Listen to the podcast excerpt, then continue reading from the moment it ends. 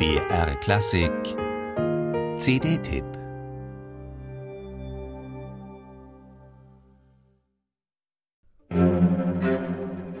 Die lichte Sommernachtstraumstimmung ist gekippt. Die Elfen und Feen haben sich gegen ihren Schöpfer gewandt. Das Irrlichtern, das Flackern hat nichts Fantastisches mehr.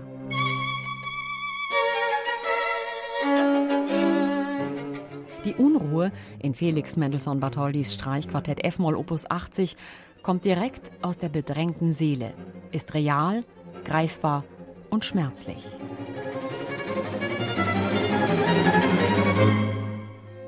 Fahl wie das versiegende Leben klingt es stellenweise, dann wieder bäumt sich alles auf gegen das Unausweichliche.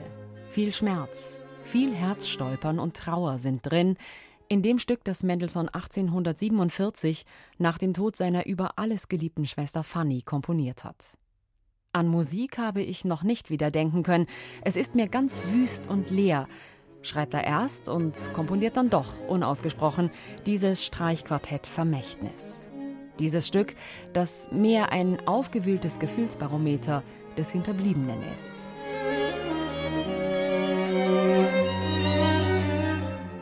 Auf die abgeschatteten Zwischentöne kommt es an in Mendelssohns letztem Quartett F-Moll, auf die rastlose Atmosphäre, auf das jähe Aufbäumen und das mutlose wieder in sich zerfallen.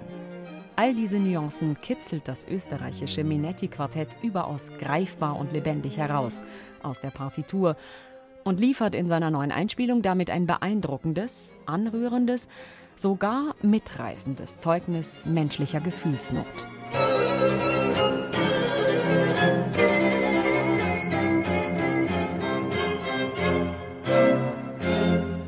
Der Tod steht auch beim zweiten Quartett der neuen Minetti-Einspielung Pate.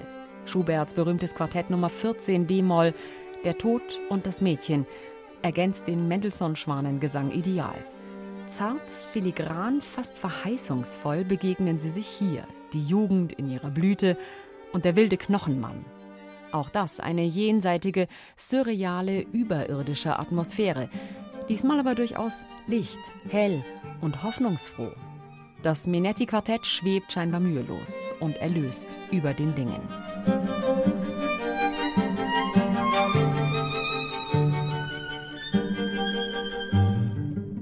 15 Jahre spielt das österreichische Menetti-Quartett jetzt zusammen und hat sich quasi selbst beschenkt mit dieser Jubiläums-CD.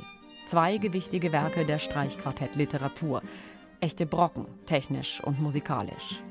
Man muss gereift sein und zusammengewachsen, gefestigt als Ensemble, um sie aussagekräftig darbieten zu können.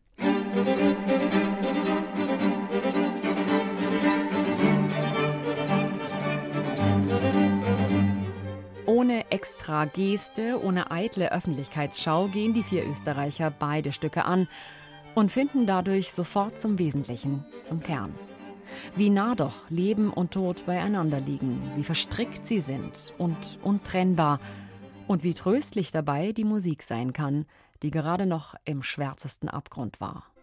Ein eindrucksvolles Jubiläumsalbum, auf dem die leisen Töne die wichtigen sind. Musik